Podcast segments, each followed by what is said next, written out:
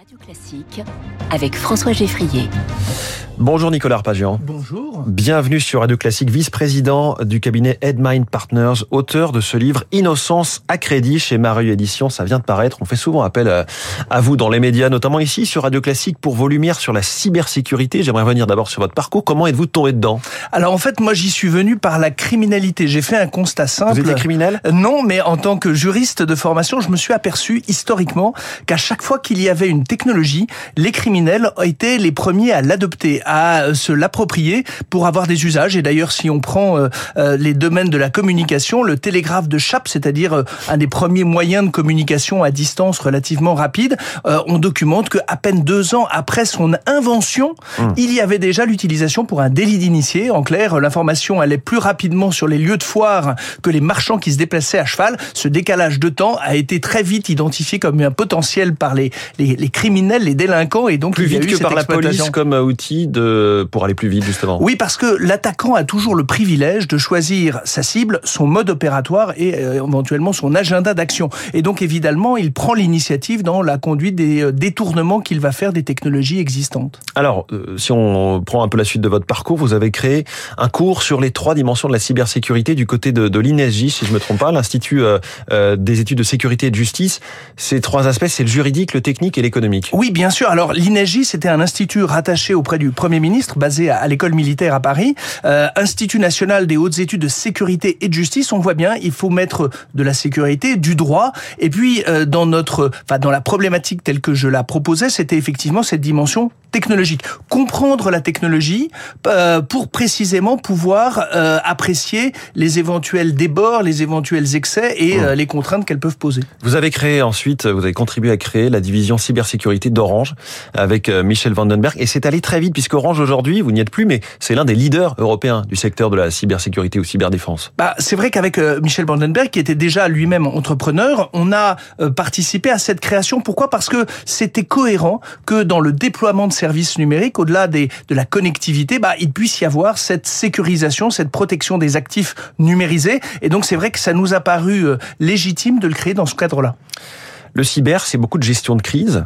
Aujourd'hui, euh, vous n'êtes un peu moins dans ce domaine-là. Est-ce que cette adrénaline vous a fait vibrer, vous manque d'une certaine façon? Alors, la gestion de crise, qu'est-ce que c'est? C'est ce qu'on appelle dans notre métier la réponse à incident. C'est-à-dire qu'une hmm. fois que l'incendie est survenu, que l'attaque est opérée, bah, il faut euh, essayer de la, de la comprendre, de la caractériser, de la neutraliser et puis de revenir à une situation normale. Alors, c'est vrai que ce, ce stress-là, il est, euh, il est très stimulant.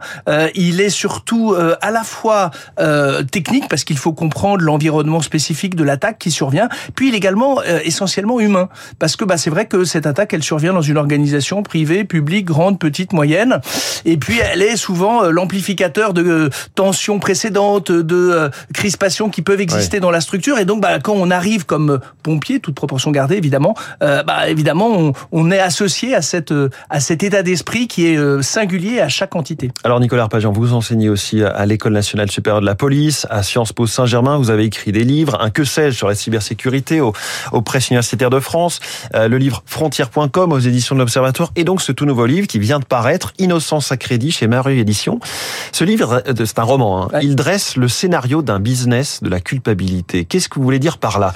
Alors, vous avez dit, c'est vrai que jusqu'à présent, j'avais fait des essais. Alors, les essais veulent de la rigueur, veulent de la documentation, un peu d'analyse et euh, un peu de presque, quand on est prétentieux, de prospective sur le monde qui nous entoure. Avec la fiction, en principe, on s'affranchit d'un certain nombre de, de, de règles, euh, j'allais dire, de, de, rigueur, même s'il faut euh, une robustesse dans la description. Qu'est-ce que c'est? C'est une proposition de se dire, voilà, euh, on s'est aperçu qu'on était capable de professionnaliser tous les pans de l'activité, les services à la personne, les dispositifs de livraison pour rendre accessible des biens à toute heure et dans beaucoup de conditions facilitées. Et donc, je me suis dit, mais après tout, est-ce que cette technologie, elle pourrait pas servir à fournir, alors c'est totalement amoral évidemment, mais un service de, de, de remplacement, de substitution par rapport à des gens qui auraient commis des actes euh, euh, criminels ou délictuels. Et donc euh, la question c'est comment est-ce que ça se met en place, sachant qu'il ne s'agit pas de marchander avec la justice, il s'agit de documenter des culpabilités grâce à des outillages techniques. Donc la technologie qui créerait de fausses preuves ou qui transformerait des preuves existantes C'est ça, et on revient exactement à ce que vous aviez indiqué, la combinaison de la technologie et de l'humain. Pourquoi? Parce qu'à un moment, il faut bien qu'il y ait une femme, un homme qui soit mmh. mis en cause et que celui-ci, et c'est pour ça aussi qu'il y a,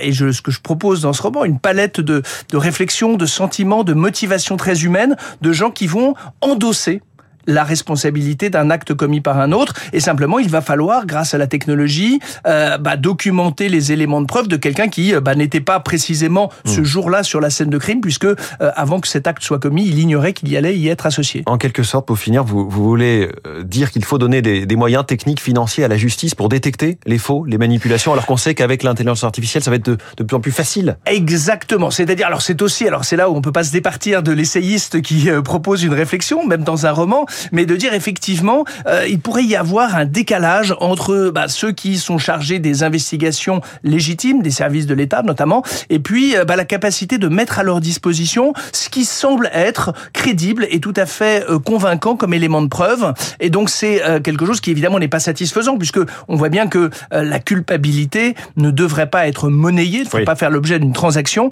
Et donc c'est là où c'est c'est sous prétexte d'une d'un roman, d'une fiction, de d'inciter à la réflexion quant au aux moyens techniques, financiers, humains qu'on consacre à la condition de la justice qui est euh, quand même un des éléments clés d'une vie en société démocratique. C'est passionnant, c'est un petit peu inquiétant aussi, comme souvent il faut le dire en ce moment quand on parle d'intelligence artificielle.